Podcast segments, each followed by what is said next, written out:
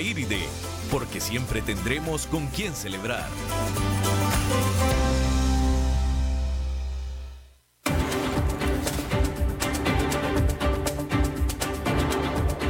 Inicia a las 5 con Alberto Padilla un programa diseñado con el objetivo de llevarte diariamente un tema de actualidad, acompañado siempre de reconocidos editorialistas, de lunes a viernes a las 5 de la tarde por CRC 89.1 Radio, a las 5 con Alberto Padilla.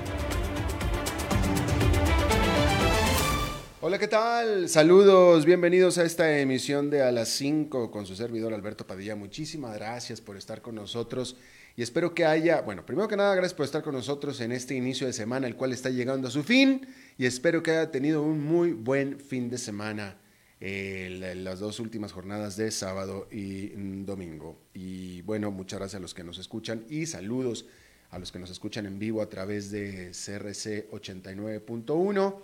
Muchas gracias también a los que nos escuchan en la repetición, aquí en 89.1, que es a las 10 de la noche. Salimos en vivo todos los días a las 5 de la tarde repetición a las 10 de la noche todos los días o mismo día. También saludos a los que nos escuchan en vivo a través de Facebook Live, un saludo a la cámara y también a los que nos escuchan en el programa grabado que se queda ahí en la página del programa, como también se queda en la página de CRC 89.1. Y también saludos a los que nos escuchan o nos siguen a través de podcast en las diferentes eh, plataformas, sobre todo o eh, más que nada Spotify y Apple Podcast. Por cierto, déjeme le informo que tengo aquí los últimos números que me mandaron, que me mandó mi eh, administrador de redes, etcétera. Me envió el reporte de podcast y déjeme se lo comparto con usted. Estoy muy complacido y muchísimas gracias. Este, aquí tengo los últimos números. A ver, nada más deje que... Aquí estamos ya. Fíjese, este, bueno, primero que nada, déjeme, a ver, primero que nada, a cargo de los controles. David, ¿cómo estás, David? Me da mucho gusto. Y aquí la que manda es la señora Lisbeth Ulet, es la, eh, la dominator de este programa. Entonces, ahora sí, eh, tengo aquí los números de podcast. Eh, desde que estamos disponibles en podcast, desde todo el tiempo, que esto, pues la fecha no la tengo, fíjese, pero tuvo que haber sido aproximadamente, pues, ¿qué habrá sido? Agosto, septiembre del año pasado, creo yo, más o menos, que estamos disponibles en podcast. Y desde entonces, el 58% de las personas que nos escuchan en podcast lo hacen aquí en Costa Rica. El 58%. El 16% que es el segundo lugar, lo hace desde Estados Unidos o en Estados Unidos. Muy curiosamente, el tercer lugar, que es un 7%, lo hace desde Italia, muy curiosamente, y un 5%, que es en cuarto lugar, lo hacen desde Argentina. Por supuesto que la diferencia entre el segundo y, el, mejor dicho, la diferencia entre el tercero y cuarto lugar con respecto al primero, que es Costa Rica, pues es abismal, ¿no? Porque en Costa Rica son el 58% de las personas, mientras que en Italia y en Argentina pues son el 7 y el 5% respectivamente, ¿no? Pero pues en Estados Unidos el 16, así es que pues está bien, ¿no? Les agradezco muchísimo que nos estén escuchando. Eh, lo que no tengo todavía es la métrica de quienes nos escuchan o, o cuánta gente nos escucha a través de Facebook, pero pues sería también interesante poderlo conocer. Pero bueno. Eh, vamos a empezar a hablar, eh, esta necesariamente va a tener que ser la, y, no, y seguramente no va a ser la primera, y bueno, mejor dicho, no va a ser la última, vamos a empezar a hablar de el coronavirus, que esta cosa se va empeorando día a día. Vamos a hablar primero que para las acciones chinas en las bolsas de valores de Shanghái y de Shenzhen, este lunes fue malo pero muy malo. El índice Shanghai Composite se desplomó 7,7% en su primer día de operaciones luego de un feriado de 11 días por las celebraciones del Año Nuevo Chino.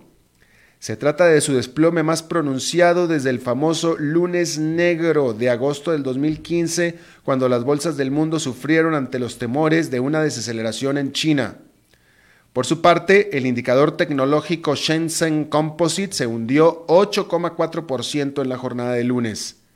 Entre los dos, perdieron un valor de mercado combinado de 445 mil millones de dólares, mientras la crisis por el letal coronavirus no termina de definirse. Hasta la madrugada del lunes, la epidemia le había costado la vida a al menos 362 personas e infectado a más de 17.300 alrededor del mundo. La inmensa mayoría de ellos están o estuvieron en o alrededor de la provincia de Wuhan. Se dio también la primera muerte fuera de China, y esto fue en Filipinas. Hong Kong anunció más cierres fronterizos como intento de restringir los viajes a China y las visitas desde China.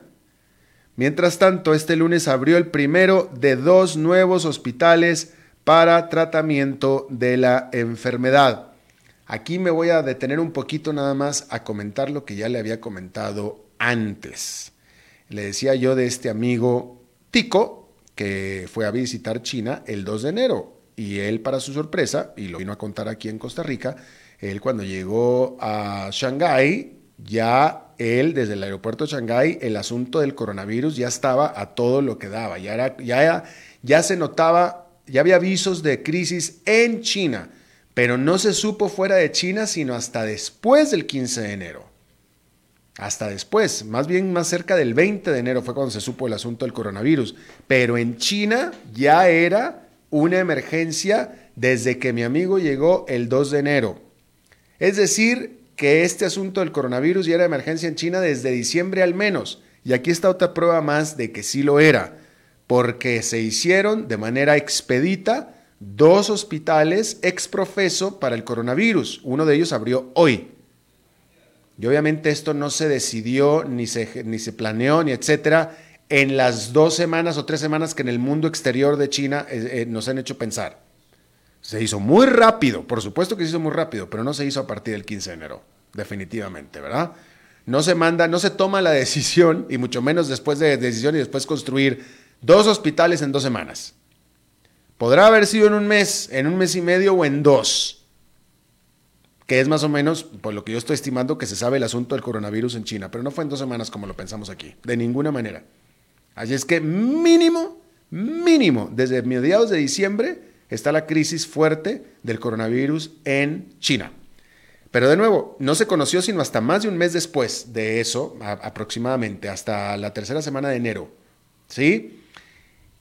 Y hasta la tercera semana de enero fue cuando se empezaron a tomar las medidas para contener el coronavirus dentro de la provincia de Wuhan. a partir, desde antes de eso, o de a partir de eh, hasta ese momento, imagínese usted la cantidad de gente que había salido ya de China con el coronavirus encima, ¿no?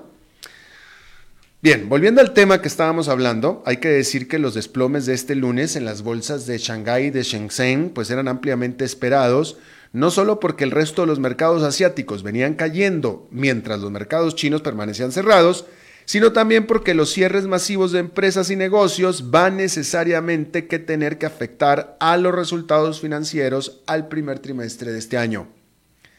Y no se descarta lo absoluto que la carnicería continuará durante la jornada del martes al menos.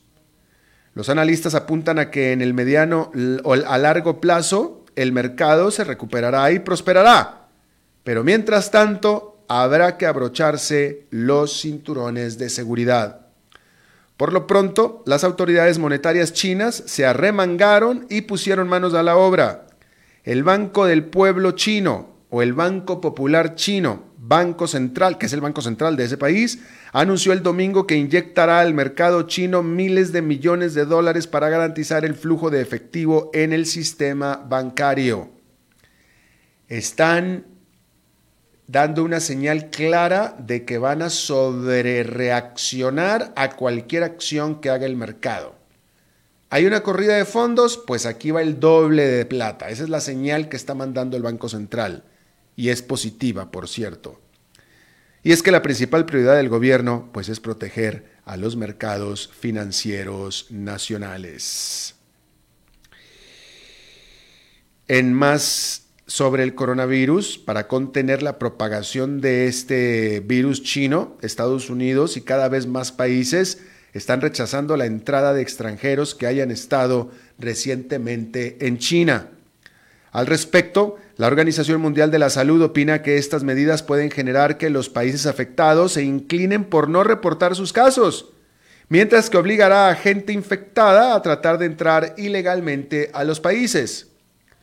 Muchos otros países están ya revisando a los visitantes en busca de fiebre como manera de detectar a los infectados.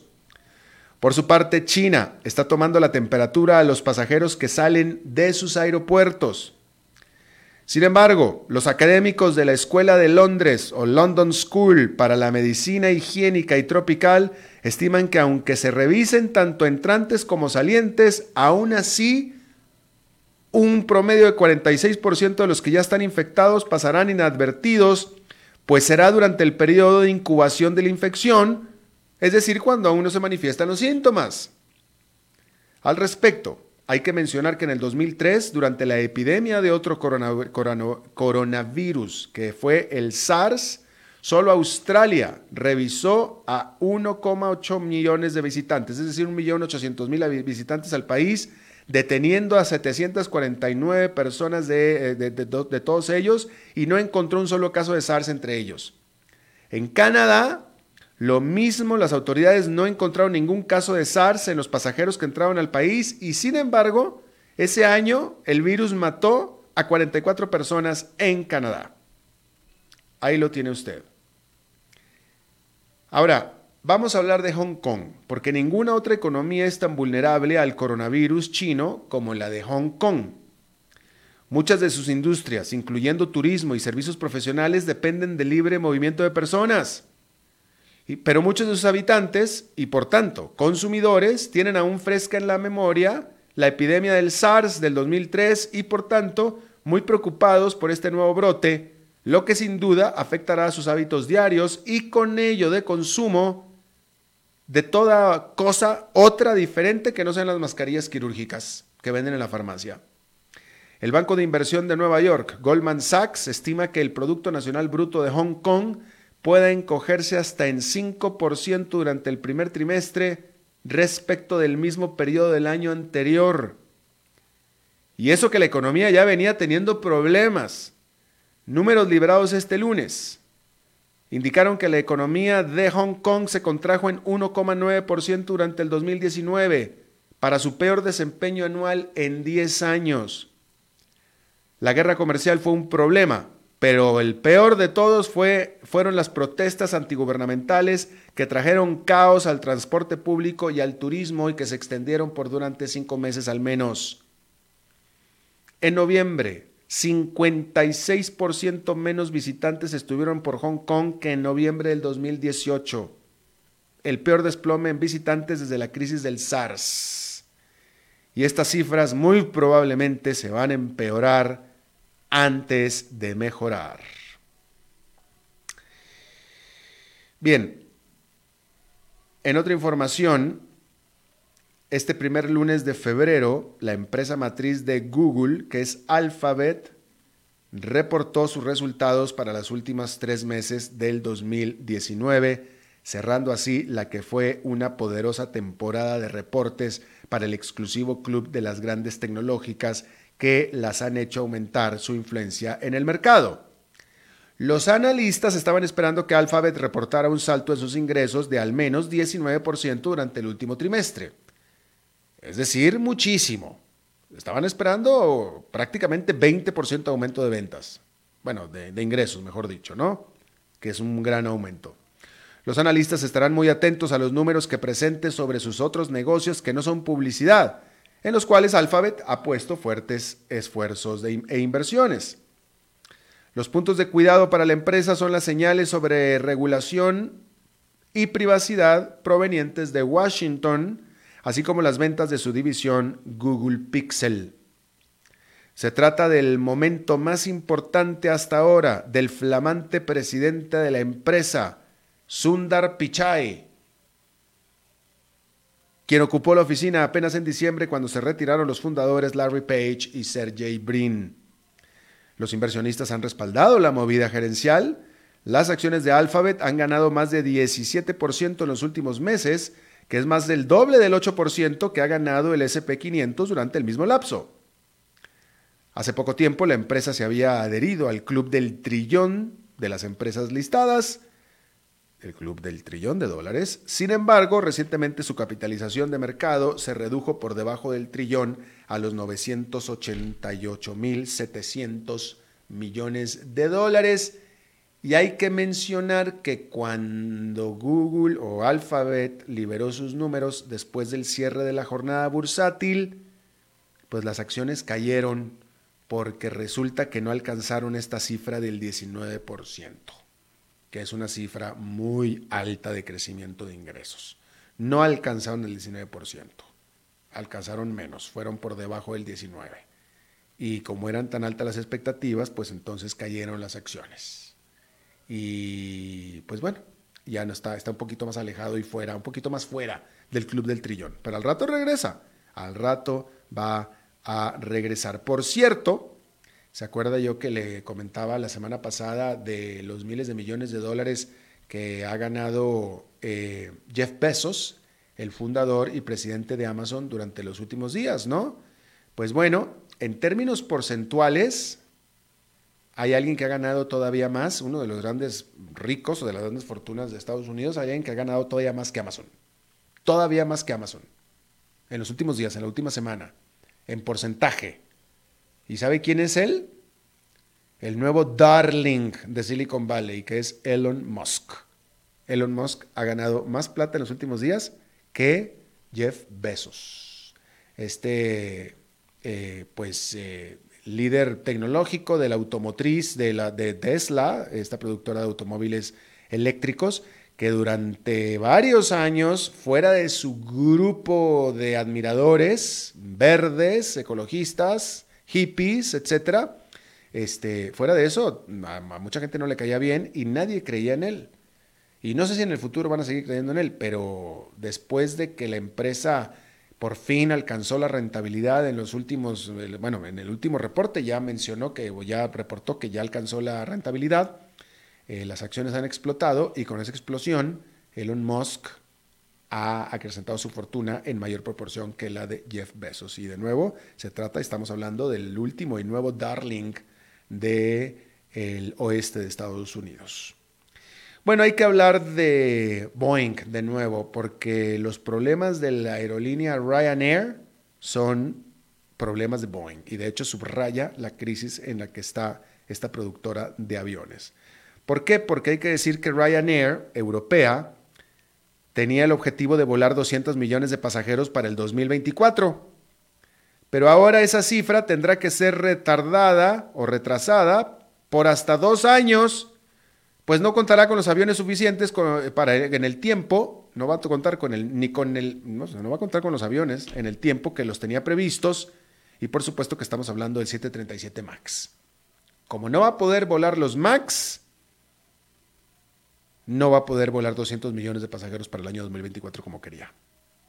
Y es que resulta que Ryanair es o era el más grande cliente europeo de la Boeing para este avión. Fíjese, Ryanair es británica, de hecho es irlandesa. Y para que tenga usted una idea de lo preponderante que es en Europa, Ryanair es la aerolínea que más pasajeros mueve en España. Usted hubiera creído que era Iberia. No, no es Iberia. Si usted va mucho en España, hubiera creído que es eh, creo que se llama. Espero que no esté equivocado. Espero no estar equivocado. Creo que es Vuelingo. Y no, no es Vuelingo, es Ryanair. Y la segunda ni siquiera es Iberia, la tercera es Iberia. Pero por mucho la que más mueve pasajeros es Ryanair. ¿Sí? Esta aerolínea de bajo costo, apenas hace seis meses, estaba esperando tener volando 30 737 MAX para julio de este año. Ahora está estimando que el primero de ellos no podrá volar antes de octubre. Esto, por supuesto, es una terrible noticia para la aerolínea, pero lo es aún más para su proveedor, la Boeing, quien tendrá que pagar al menos la mayoría de las pérdidas de su cliente Ryanair y de todos los clientes que le compraron el 737 MAX. En su último reporte, la productora de aviones detalló costos asociados con la crisis del 737 MAX de casi 19 mil millones de dólares y por supuesto la cifra continuará subiendo hasta bien después que el avión vuelva a despegar. Y los problemas de este cliente son los problemas del resto de los clientes de la Boeing, que era lo que yo le mencionaba. El gran problema para una aerolínea no solamente es que no tiene los aviones suficientes para, como en el caso de Ryanair, ¿no? Pero también es el caso de Copa y de Aeroméxico, otras dos líneas eh, latinoamericanas que compraron y que volaron y que tienen y que ahora tuvieron que aterrizar su 737 MAX. No solamente es que ya tenían el avión y que ya no lo pueden volar, o que contaban con el avión y ahora no lo pueden contar, sino que encima estas aerolíneas en muchos casos, no me consta de las tres aerolíneas que acabo de mencionar, pero en muchos casos encima también tenían comprometidos ellos, si es que eran sus reemplazos los aviones, entregar aviones que ya tenían. En muchos casos. No conozco el detalle de Aeroméxico ni de Copa. Pero ya si de por sí es un problema no poder volar un avión con el que ya estábamos contando, el más que ya estaba volando, que era el caso de Aeroméxico y de, y de Copa, que ya los tenía volando y ahora los tenemos que retirar del servicio y por tanto tenemos que cancelar vuelos, sino que muy probablemente si teníamos compromisos de, de entregar aviones a cambio de estos o a raíz de que estos llegaron, pues el, el problema es aún peor. Y entonces realmente es un problema mayúsculo para las aerolíneas. Bien, vamos a hacer nuestra primera pausa y regresamos con nuestra primera entrevista. Las 5 con Alberto Padilla, por CRC 89.1 Radio.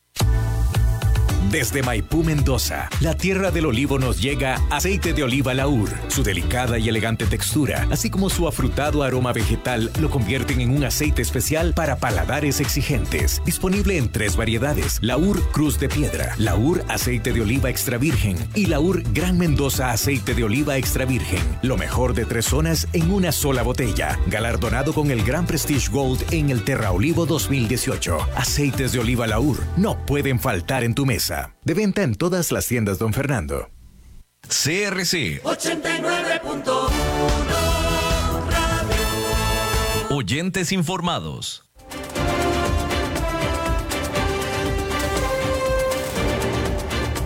Seguimos escuchando a las 5 con Alberto Padilla.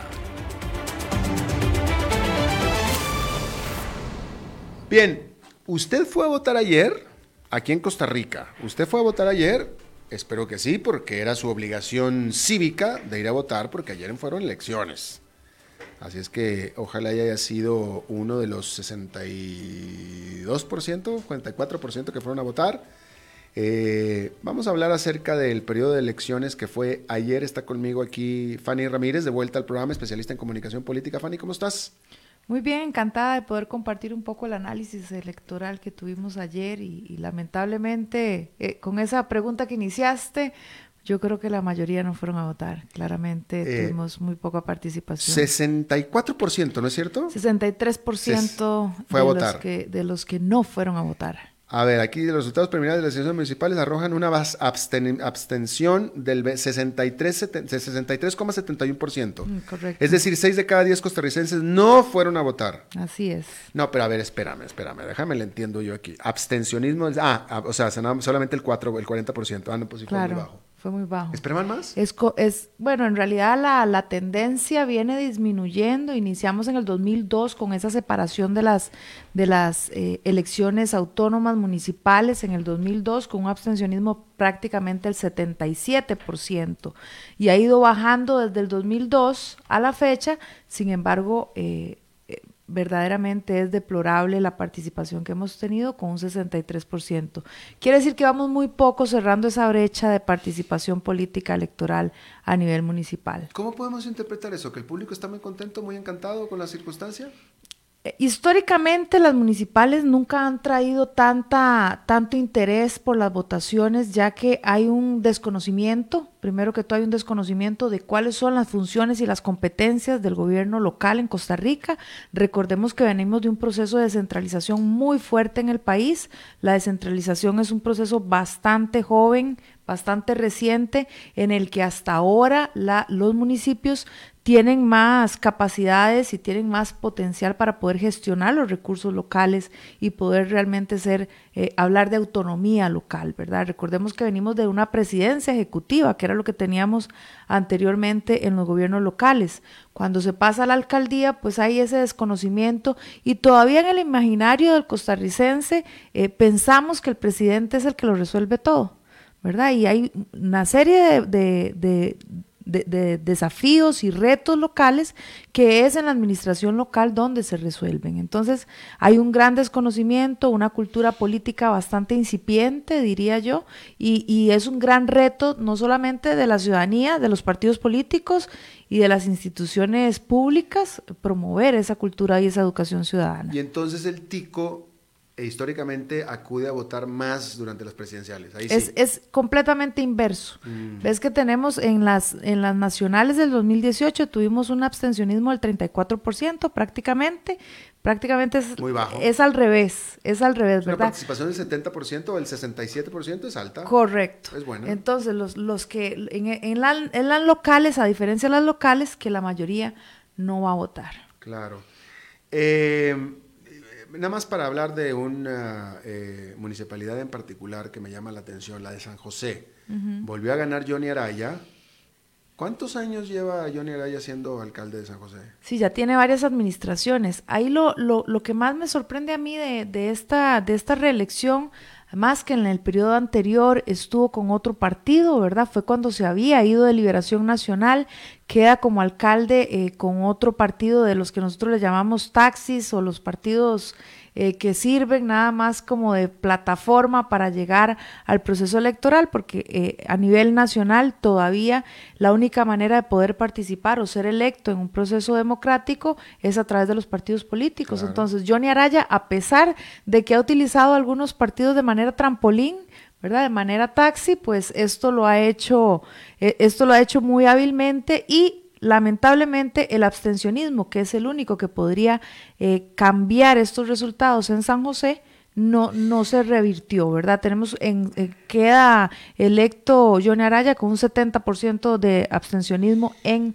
en el Cantón Central de San José. Eh, pero una pregunta, en, si, si Johnny Araya se hubiera quedado, si hubiera, si hubiera quedado, siempre el mismo partido, igual hubiera podido, tenido posibilidad de seguirse religiendo. Cuando termine, Johnny Araya tiene 28 años eh, como alcalde, según estoy leyendo en este momento. Es decir, que al terminar este periodo que va a empezar, va a llevar 33 años como alcalde. Una pregunta, eh, ahora sí que como, como observador y como extranjero, y, por supuesto como periodista que todo lo cuestiono, pero ¿cómo podemos entender la democracia con alguien que lleva en el poder o sea, 28 ya, años. Ya, con más de 8 años yo ya empiezo a cuestionar, ¿no? Estamos hablando de 28 años y va a tener 33. ¿Cómo, cómo, es, cómo, ¿Cómo se explica? ¿Cómo podemos decir que esto es democracia? Pues dentro de las reglas del juego está siendo democrático. Lo que hay que cuestionarse es esas reglas del juego, porque sin duda los alcaldes que están en el poder tienen mucho más posibilidades de, eh, de poder eh, seguir en las candidaturas. De, hecho, 62 alcaldes que actualmente estaban ocupando ese, esa posición estaban optando por continuar como alcaldes. y ahí es donde yo diría que... Perdóname, Fanny, que te interrumpa.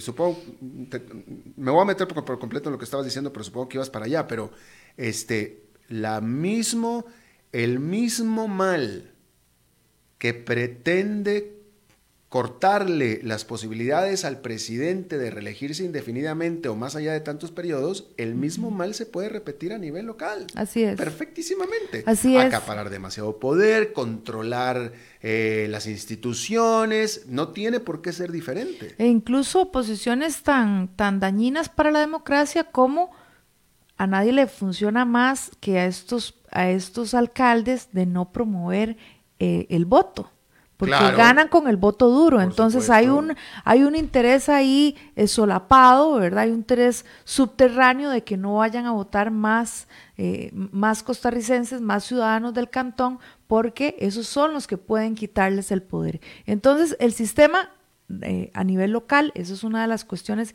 que se está pensando en cómo hacer la reforma en cuanto a la reelección y ya hay algunos proyectos que están pensando precisamente en que la reelección no sea continua o que sea solamente por dos periodos.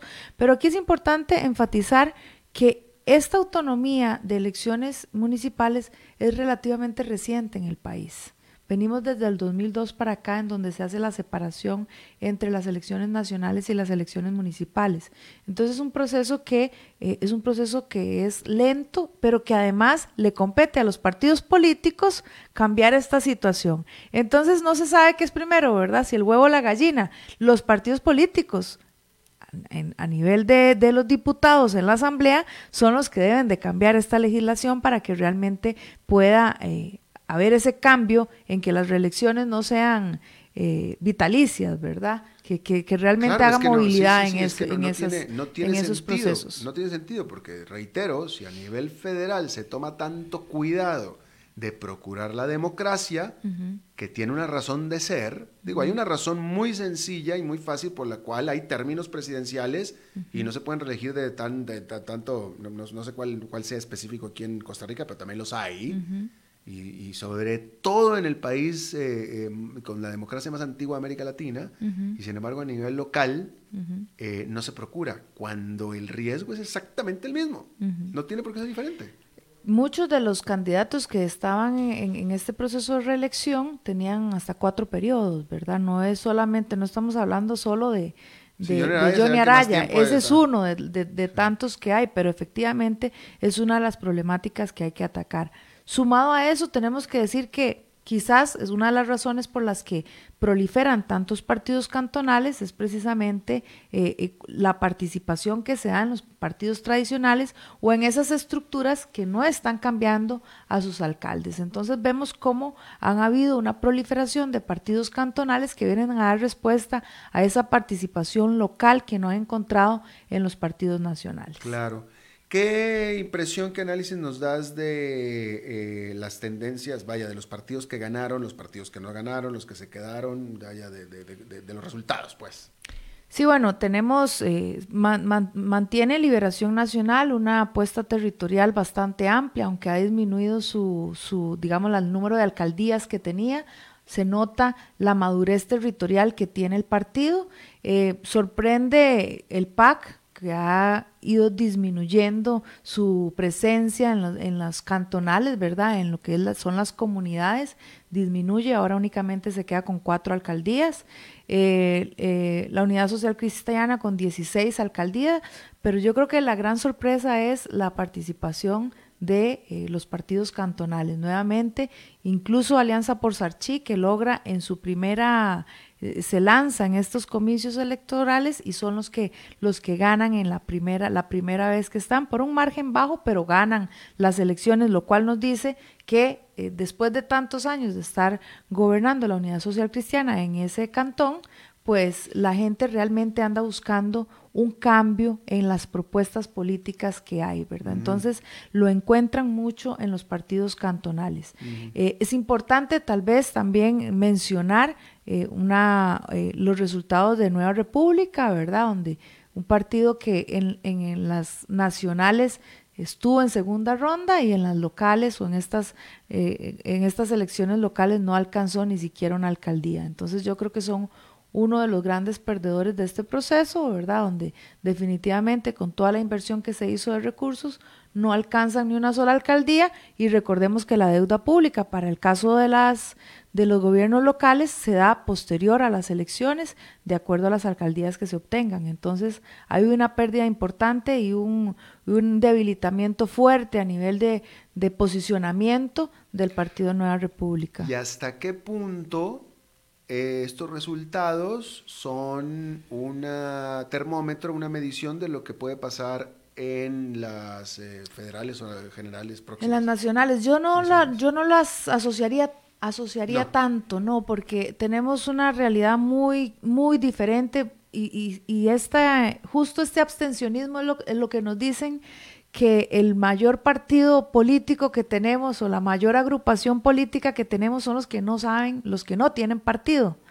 Eso hace que en las próximas elecciones nacionales ese voto que nosotros llamamos volátil eh, no sepa para dónde irse y va a ir a la mejor opción que encuentre en su momento. En su momento quiere decir en el contexto, de acuerdo a la discusión que esté, y por eso en las elecciones anteriores, las del 2018, eh, eh, lo que decidió cuáles eran los dos partidos a segunda ronda fue una situación completamente ajena a lo que podríamos pensar el desarrollo, el progreso, eh, eh, la visión de país que realmente se debe tener. Entonces, no, no, no lo asociaría tanto porque ese mayor, la mayor parte de la gente en, en su momento es la que va a escoger cuál partido político, porque realmente ahora hay una un desvínculo muy fuerte entre eh, la ciudadanía y los partidos políticos y eso sin duda afecta el sistema democrático mm, nacional. Totalmente totalmente, totalmente. Em, bueno, Costa Rica siendo uno de los países, poquísimos países de América Latina que han tenido una presidente mujer. Eh, ¿Qué opinas de la participación de las mujeres a puestos de alcaldía, puestos populares, eh, del porcentaje de? Ese es el otro, el otro grupo, el otro grupo gran perdedor, diría yo, ¿verdad? O sea, aquí tenemos una situación que, que realmente manifiesta la problemática que se tiene de la participación política de la mujer.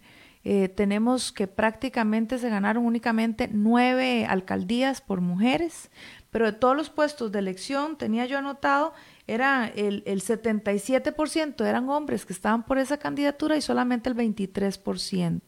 Entonces, pero estamos hablando de esos porcentajes donde la participación política de las mujeres como militantes de los partidos políticos es del 51%.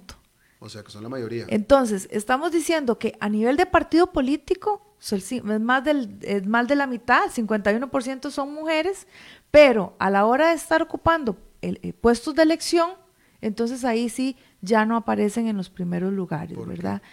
Creo que hay toda una serie de, de de situaciones sociales, económicas, que hace que la mujer no esté, em, no, no, no, encuentre las condiciones para participar como quisiera participar, porque están muy involucradas en el proceso, pero no tanto cuando ya pues como toda la vida, como, como, como, como toda la vida, ¿no? Digo, como toda la, la, mujer siempre es básica y primordial y clave para muchas cosas, pero no hay el famoso techo de cristal. Fíjate, déjame te hago una pregunta pues me, voy más atrás porque hablé de que este es un país en el de, vaya, lo que tú me estás platicando me hace ruido con el hecho de que Costa Rica tuvo una presidente mujer. Correcto. Lo que me hace, lo que me lleva a esta pregunta. ¿Tú crees que en su momento la presidente de Costa Rica, Laura Chinchilla, no hubiera podido ser electa si no hubiera sido por el apoyo fundamental y fuertísimo que tuvo de quien en ese momento era eh, alguien sumamente popular y sumamente poderoso políticamente que era Oscar Arias? Yo creo que esa bendición eh, fue muy representativa para ella y claro que estuvo mucha influencia. De hecho, cuando en el proceso, después del proceso de su mandato, cuando se da una rompe, rompe, rompe, esas relaciones, pues hubo ahí empezó a disminuir su, eh, digamos, su su, su opinión, digamos, en la opinión pública, su presencia en la opinión pública como algo positivo. todo. Empezó a disminuir. con... Para muchos grupos hasta su legitimidad, ¿no? ¿no? No, tenemos que, que obviar, digamos, la dificultad que hay. Yo no, yo no diría, el techo de cristal, como famo, como se, como está posicionado y como se conoce, ¿verdad? Eh, yo diría que a, a pesar de las cuotas que hay, que eso es un avance que se tiene, más allá de las cuotas, hay una serie de elementos y de políticas públicas que tienen que estar que estarse pensando en los partidos políticos para realmente lograr esa participación política. Eso sería para empujar la diversidad. Pero, ahora volvemos a ese tema, pero eh, hablando de lo que estábamos hablando en ese momento, eh, ¿tú crees que sería posible que la próxima elección, dentro de dos años es ya? Dentro de dos años, ¿no es cierto? Correcto haya posibilidad, a cómo está el país, a cómo vimos ahora los resultados de estas elecciones, etcétera, que pueda ser otra vez una mujer presidente? Creo que hay posibilidad de que se lance y va a depender del contexto y, de, su habilidad para, para, para llegar a la presidencia. Pero sin un Mesías, sin un este, sin un patrocinador tan grande así por sí misma, etcétera, claro, compartido, eh, eh, los ticos estarían listos para votar por una mujer. Depende cuál sea esa mujer, porque igual podemos hablar que hay mujeres que son muy fuertes en, en, en materia de imagen y de y de, y de reconocimiento público en Costa Rica, depende de quién sea esa mujer, pues va a tener mayores posibilidades o menores posibilidades de acuerdo también a cuál sea la, plana electoral que tengamos, ¿verdad? Ahora, ok, entonces volvamos al tema de la diversidad. Eh, eh, yo creo firmemente en la diversidad, creo absolutamente en la diversidad, pero la pregunta es, ¿los ticos quieren diversidad? Es decir, este, eh, ¿podrá podremos tener un presidente mujer, podremos tener un presidente afro, afrodescendiente. ¿Crees que se podrá hacer? ¿Crees que es posible? ¿Crees que los ticos quieran eso? Yo creo que estamos preparados, estamos preparados para eso. Sin embargo, mm, a la hora de, de, ya llevar a cabo todos esos procesos democráticos, electorales, de participación política en los diferentes partidos, no sé hasta dónde ahí hay tantas zancadillas para hacerlo. Eh, eh, creo que realmente en los partidos políticos yo, hay, yo, creo que sí sabes, Fanny. No, no, no. Tú estás metida, de verdad. Yo creo que sí sabes.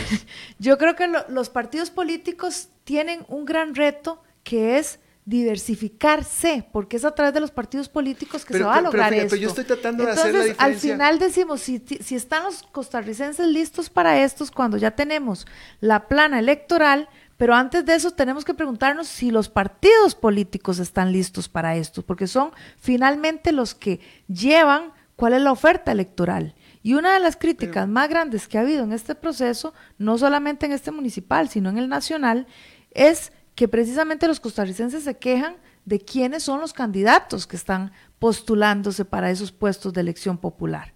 Porque estamos hablando de una democracia representativa en la que muchos de los costarricenses no se ven identificados con la propuesta o con la oferta electoral que tenemos. Bueno, es que precisamente por ahí, por ahí venía mi pregunta, porque una cosa es que un partido quiera por un acto de, diversidad, de que vamos a hacernos diversos, porque creemos en la diversidad, y entonces podemos meter lo que estaba diciendo yo, mujeres, afroamericanos, gente abiertamente gay, se puede hacer, pero eso sería una, una, una, eh, una, decisión propia de un partido. La pregunta es si el pueblo tico apreciaría eso, está queriéndolo o...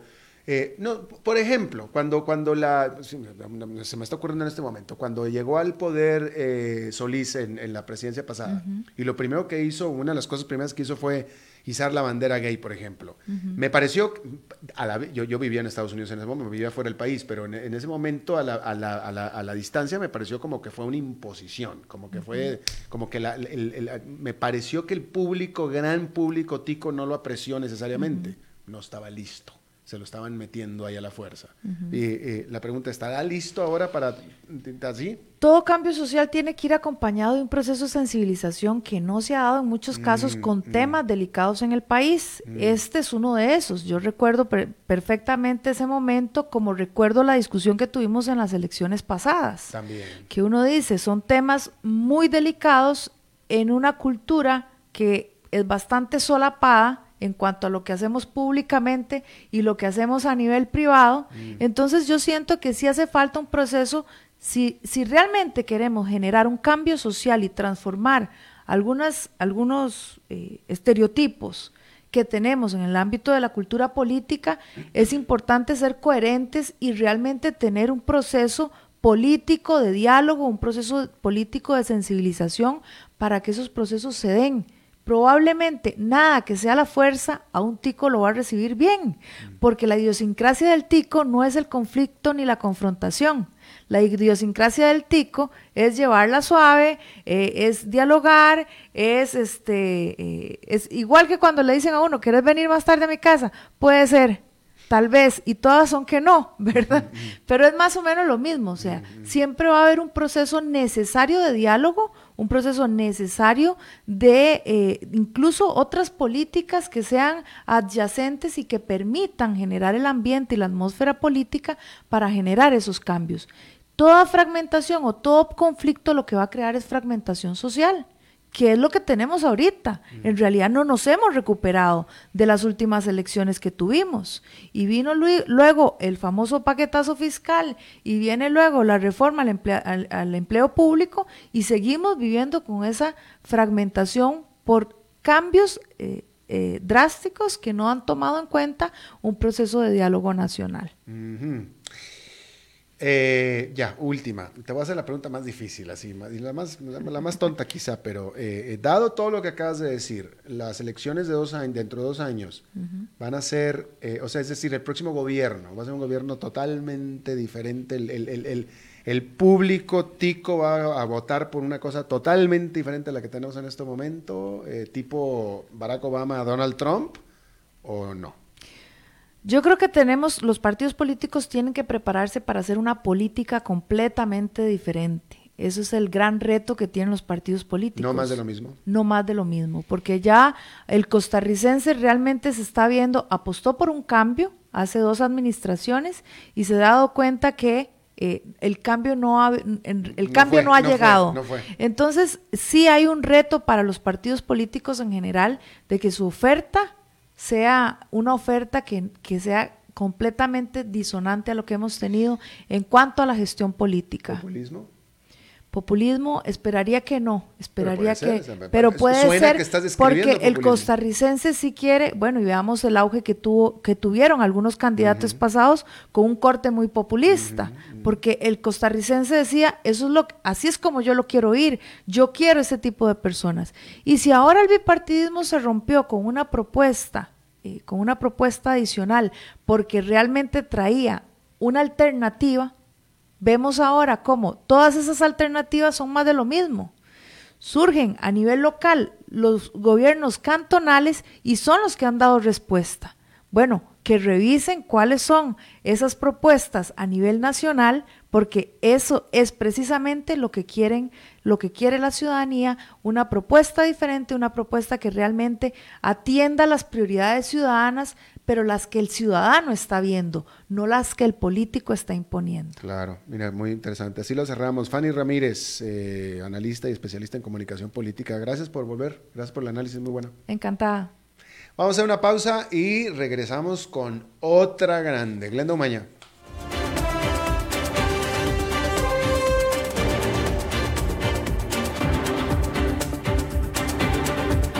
A las 5 con Alberto Padilla por CRC 89.1 Radio.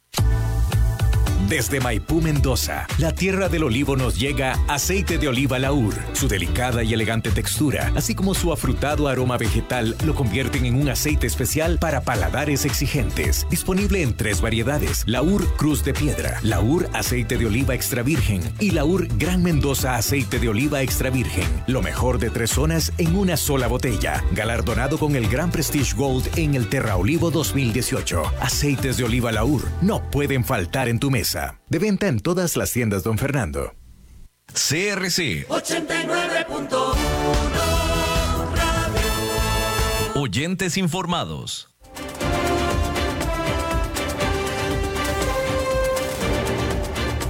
Seguimos escuchando a las 5 con Alberto Padilla.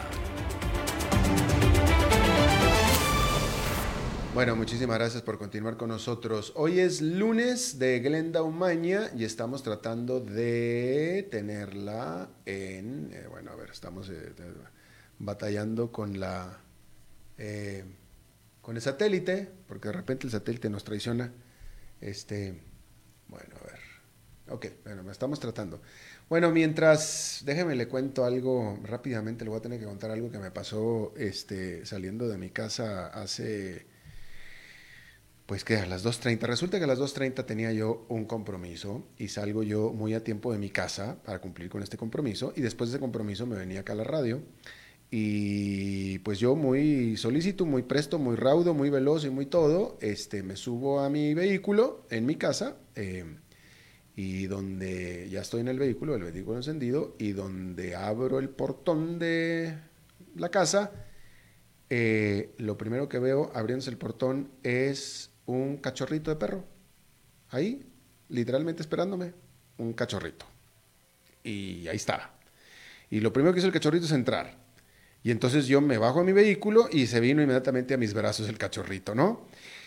Y resulta que tengo un cachorrito, entonces salgo a la calle, no hay absolutamente nadie, la calle está vacía, eh, voy a la casa del vecino enfrente, me dice, no, yo aquí no, no, nada que ver con este perro, voy a la casa al lado, me dice, no, yo tampoco no tengo nada que ver con este perro, yo tengo que estar a las 2.30 en este compromiso, ya en ese momento ya estoy haciéndome tarde, no veo a nadie en la calle, es un cachorrito chiquito, tendrá escasos tres meses, y pues, pues tenía dos opciones, dejarlo en la calle o lo que hice, que fue meterlo a mi casa y encerrarlo, y ahí lo encerré y resulta que ya me vine y acá estoy. Y tengo ahorita un cachorrito y yo no puedo tener cachorritos en este momento porque en primer lugar de la próxima semana me voy un mes fuera del país y no estoy ahorita para tener un cachorrito en casa. Así es que eh, eh, eh, ahí está esta historia de corte personal Estoy esperando que el dueño de este cachorrito aparezca para hoy en la noche, porque si no aparece, voy a publicar sus fotografías mañana en Facebook a ver quién lo quiere, porque yo, aunque yo lo quiera, no lo puedo tener. Yo el, lunes me voy un mes fuera de este país. Bien, ahí le conté ya la historia. ¿Ya está Glenda? Glendita, Glenda Umaña, es lunes de Glenda. ¿Cómo estás, Glenda?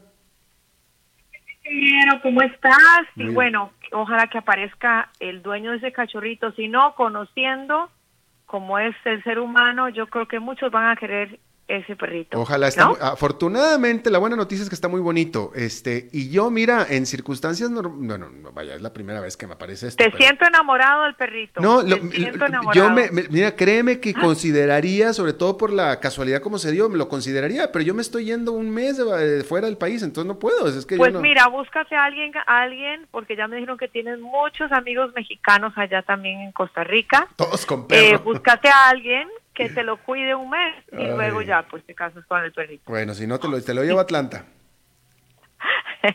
Pero bueno, eso sí, bueno, tú sabes que a mí me encantaría tener un mascota, pero es tan caro tenerlo en, en Estados Unidos porque no puede ser más caro que, en viajar mucho por el trabajo. Ah, pues ¿Ah? no, sí, claro, claro, porque aquí este, hay que buscar quien lo cuide y te sale bastante caro por el día. Pero bueno. Bueno, hoy en la eh, noche. hoy en la noche voy a llegar a mi casa a ver algo que hace mucho tiempo que no llegaba, que no veía cuando llegaba a mi casa, que es los pisos con pipí popó. Pero bueno, en fin, vamos a ver. Nos tienes que contar mañana. Mm. Pero bueno, eh, si hay algo que no veíamos hace mucho, o, algo más bien que no sale caro, más bien, estaba, iba, estaba diciendo, perdí el hilo, porque estábamos hablando de, de lo que sale caro, pero hay algo que no salió caro eh, y es la presentación, eh, la maravillosa presentación de Jennifer López y Shakira en el Super Bowl, porque tú sabes que ellas no cobran por esas presentaciones. Claro que no, eh, aunque requiere un enorme, enorme esfuerzo, porque viste la sincronización y la presentación. Este no era mi tema de hoy, pero realmente yo lo que quería, lo que quería comentarte era cómo, se, cómo resaltó el día de ayer el Super Bowl, en el Super Bowl, por supuesto, por ser Miami también, eh, los latinos y en este caso las mujeres latinas. Ellas están aprovechando la atención de la prensa para abogar por los inmigrantes indocumentados. Pero bueno, eh, vemos que mientras por un lado el mismo día y en situaciones y contextos muy diferentes, por un lado, eh, pues ellas destacaron allá en el Super Bowl en Costa Rica, como lo estabas comentando con la tu analista que se llama se llama cómo que me gustó mucho. Fanny, Fanny. Fanny, me encantó. Eh, con tu analista muy baja la participación, muy baja la elección de mujeres, disminuyó al contrario de lo que celebramos hace dos años con la Asamblea Legislativa que aumentó, eh, creo que fue de 33%, de 19 eh, diputadas en el 2014 electas a 26 en el 2018, lo cual eh, convirtió a Costa Rica en uno de los países con eh, mayor paridad en el Congreso. Sin embargo, lamentablemente, vemos como en el caso de la elección de alcaldesas, pues bajó, bajó de 9, de 12 hace cuatro años a 9. Ahora, eh, se está hablando también, ya lo, comentaste, no voy a entrar en esos detalles, del alto índice de abstención, pero recordemos que de los del cada 10 hombres que estaban liderando las candidaturas solamente dos mujeres. Pero ¿por qué no? ¿Por qué no destacar lo que nos informa la voz de Guanacaste, que es la primera vez que en el cantón de Bagaces, es algo histórico, es la primera vez que se elige a una mujer. Se trata de Eva Vázquez, de 62 años, ella es del Partido Unidad Social Cristiana y es administradora de profesión. Esperamos en algún momento poderla entrevistar. Y bueno, también se rompió, eh, según el, la voz de Guanacaste, con una constante en las últimas tres elecciones municipales, en las que el Partido Liberación, como vimos a nivel nacional, pues dominó el Estado al frente del eh, municipio. Y bueno, es interesante también que el día de hoy, en este mismo contexto, están destacando algunos medios internacionales como nuestro presidente Carlos Alvarado hizo un llamado para que eh, propuso adoptar la paridad de género en lo que es la composición de la Corte Interamericana de Derechos Humanos que tradicionalmente ha estado integrada por hombres, porque justamente se está inaugurando el año judicial interamericano en la sede en Costa Rica y recordó y, me parece interesante reforzarlo en este comentario, que ese tribunal continental ha tenido solo cinco mujeres entre sus jueces en 40 años de existencia. Alberto. O sea, la Corte Interamericana de Derechos Humanos solo ha tenido cinco mujeres entre sus jueces en 40 años de existencia. Así que eh, el presidente de Costa Rica hizo un llamado para eh, realizar todos los esfuerzos necesarios y tratar de encajar esa igualdad de género en momentos en que por otro lado pues estamos viendo esa incomodidad, esa inconformidad de la baja elección o la disminución al mismo tiempo de mujeres alcaldesas en estas elecciones municipales. No, bueno, muy bien. Este, y efectivamente yo suscribo todo lo que acabas de comentar, Glenda Umaña, y te agradezco muchísimo. Este, ¿Tú alguna vez te ofrecieron un puesto de elección popular, verdad, Glenda?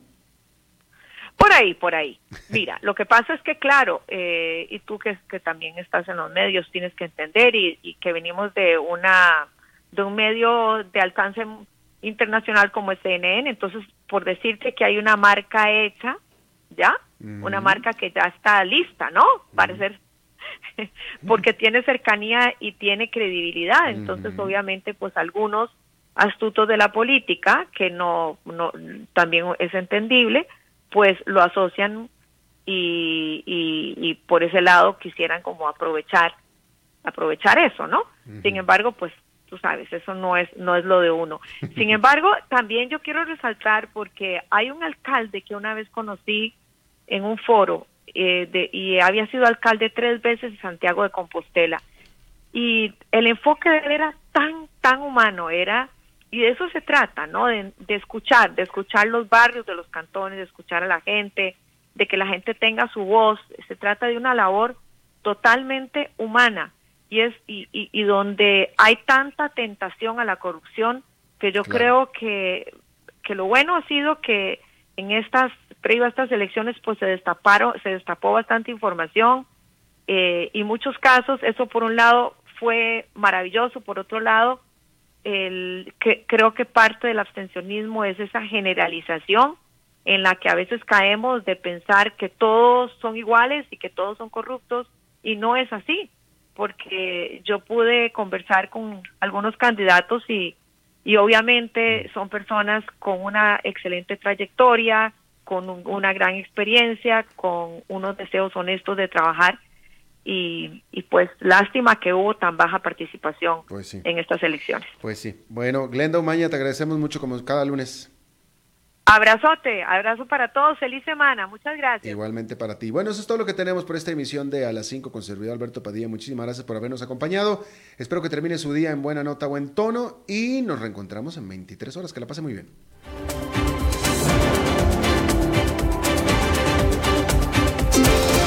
Este programa fue presentado por Bodegas y Viñedos La Iride, porque siempre tendremos con quién celebrar.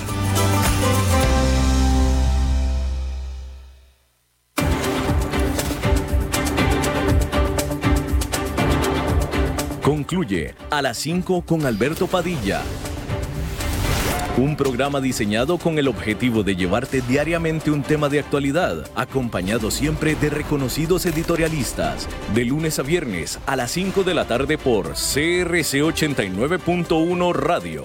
A las 5 con Alberto Padilla.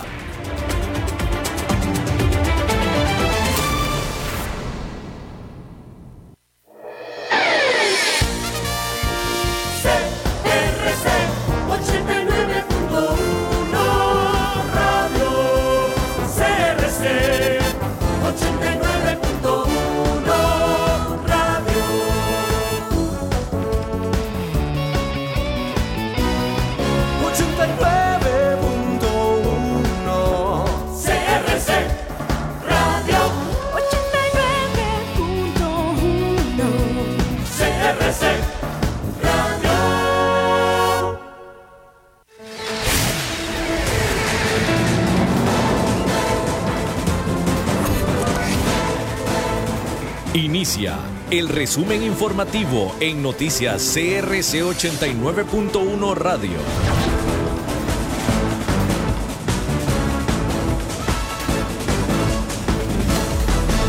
Hola, ¿qué tal? Son las 18 horas en punto y estos son nuestros titulares. El INAMU denuncia poca representación femenina tras los resultados de las elecciones municipales. 77 cantones ya conocen quiénes serán sus alcaldes 2020-2024. Aún hay 15 alcaldías que deben esperar el conteo manual. El Ministerio de Salud insiste en que no hay casos de coronavirus en el país. La alerta verde se mantiene en el volcán Rincón de la Vieja pese a una disminución en su actividad.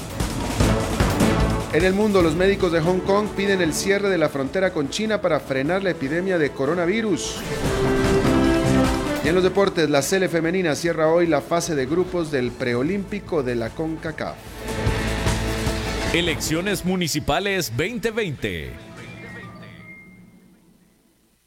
Tras los resultados de las elecciones municipales, el INAMU denuncia una poca representación de mujeres en las alcaldías. En la entidad y organizaciones feministas consideran que los resultados de los comicios municipales son un reflejo de la violencia estructural contra la mujer en Costa Rica según el último corte del Tribunal Supremo de Elecciones, lanzado a las 11 de la noche del domingo, solo 9 de 82 cantones serían dirigidos por alcaldesas. La ministra de la Condición de la Mujer, Patricia Mora, manifestó que están exigiendo al Tribunal de Elecciones que cumpla con la normativa, la normativa de la paridad. Cantones ya conocen quiénes serán, mejor dicho, 77 cantones ya conocen quiénes serán sus alcaldes en el periodo 2024. Sin embargo, aún hay 15 alcaldías que deben esperar el conteo manual del Tribunal Supremo de Elecciones para anunciar un ganador. Lo anterior por cuanto son cantones donde la diferencia entre los dos partidos punteros es muy pequeña y quedan pocas mesas de escrutar, o bien porque la diferencia no es muy grande y hay mesas pendientes que podrían cambiar el resultado. Salud. El Ministerio de Salud no reporta casos sospechosos de coronavirus en Costa Rica, a pesar de que más de 20 países tienen casos importados, pero se mantiene en un riguroso esquema de gestión de riesgo ante este virus. Sobre esta situación, el ministro de la Salud, Daniel Salas, junto con el gerente médico de la Caja del Seguro Social, el doctor Mario Ruiz, hacen un llamado a la población a mantener la calma y le recuerdan a los costarricenses seguir los protocolos de higiene. Nacionales. Pese a la disminución de la actividad del volcán Rincón de la Vieja, las comisiones eh, o la Comisión de Emergencias mantiene la alerta verde. La medida de alerta se mantiene para los distritos de Aguas Claras y Dos Ríos del cantón de Upala. La entidad hizo un llamado a las personas de Aguas Claras y dos ríos para que se mantengan alejadas de los cauces de los ríos debido a que aún hay presencia de material volcánico en la zona. La actividad volcánica en el Rincón de la Vieja inició el jueves pasado.